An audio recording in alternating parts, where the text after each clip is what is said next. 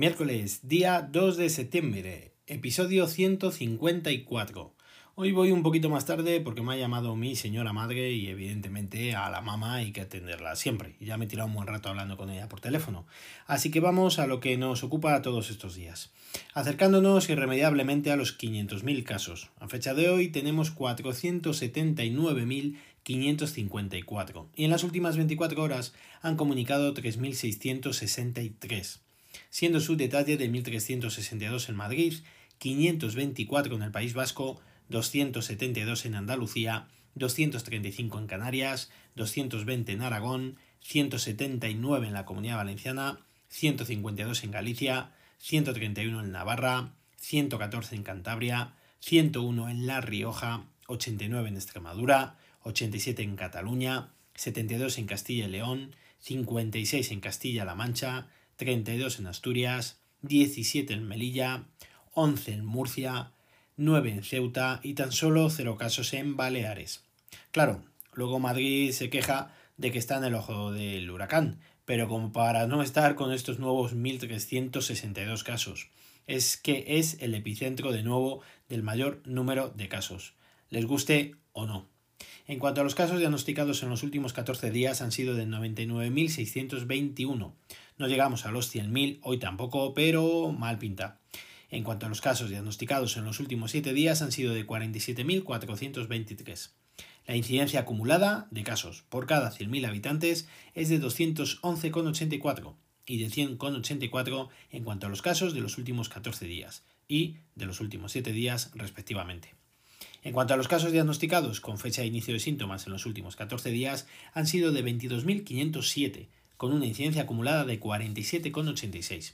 En cuanto a los casos diagnosticados con fecha de inicio de síntomas en los últimos 7 días, han sido de 5.405 y la incidencia acumulada es de 11,49.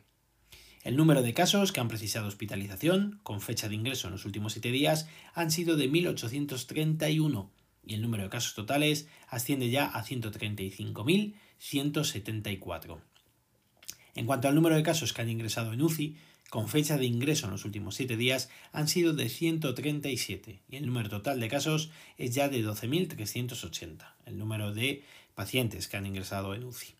El número de fallecidos con fecha de defunción en los últimos 7 días han sido de 177, 177, siendo su detalle de 67 en Madrid, sigue también en este aspecto en cabeza, 23 en Andalucía y Castilla y León, 12 en Galicia y la Comunidad Valenciana, 9 en Cataluña, 7 en Baleares, 6 en Canarias, 5 en Castilla-La Mancha, 4 en La Rioja, 3 en Extremadura y Navarra, uno en Cantabria, Ceuta y País Vasco y cero fallecidos en Aragón, Asturias, Melilla y Murcia.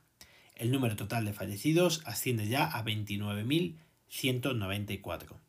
En cuanto al número de PCRs realizadas en la semana del 23 al 29 de agosto, han sido de 582.194 y las procesadas el día 30 de agosto han sido de 55.307.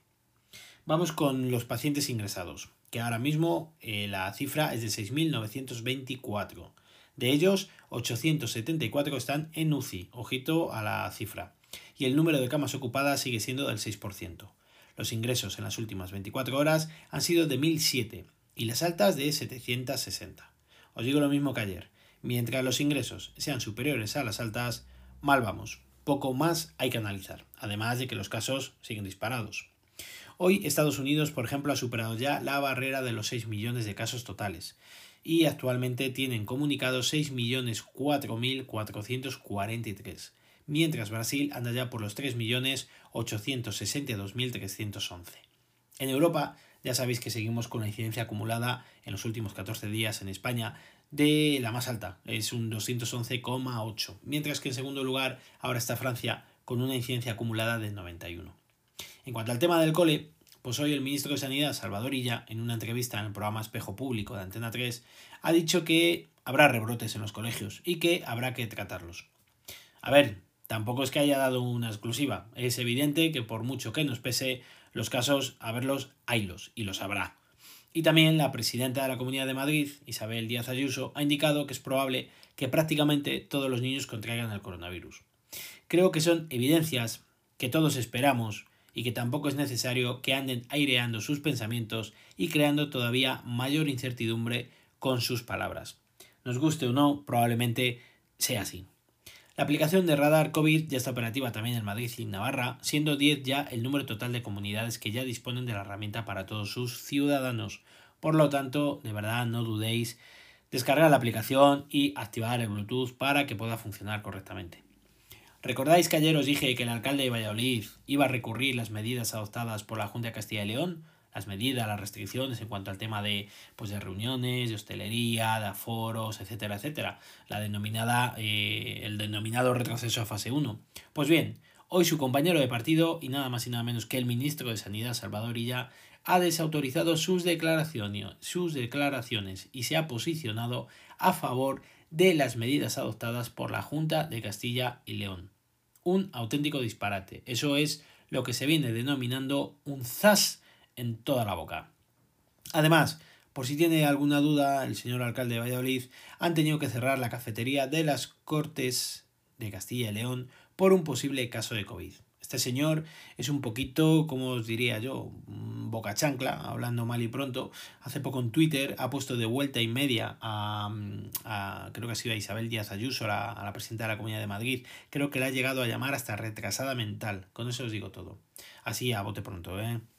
Vamos con el apartado de tecnología. Fuera dudas, no hay que tener más dudas. Ya tenemos todos los detalles del nuevo Samsung Galaxy Z Fold 2 Ojito para aprenderse el nombre. Yo os diría que es espectacular. He estado eh, trasteando en la página de Samsung y me encantaría tenerlo en la mano o ir a una tienda y poder estar un ratito con él.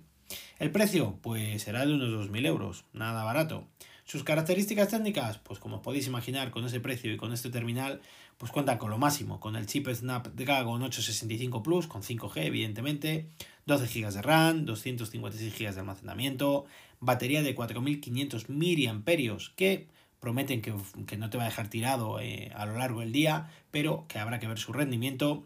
Pero, eh, sin embargo, sí que tiene una carga rápida de 25 vatios, carga inalámbrica, buenas cámaras, muy similares al Galaxy S20, S20 básico, el normal, el estándar y etcétera, etcétera. Han mejorado muchísimo respecto a la primera generación, como es normal. Las pantallas ya no tienen esos bordes tan grandes y la pantalla con el móvil plegado es bastante mayor que la del año pasado y totalmente funcional.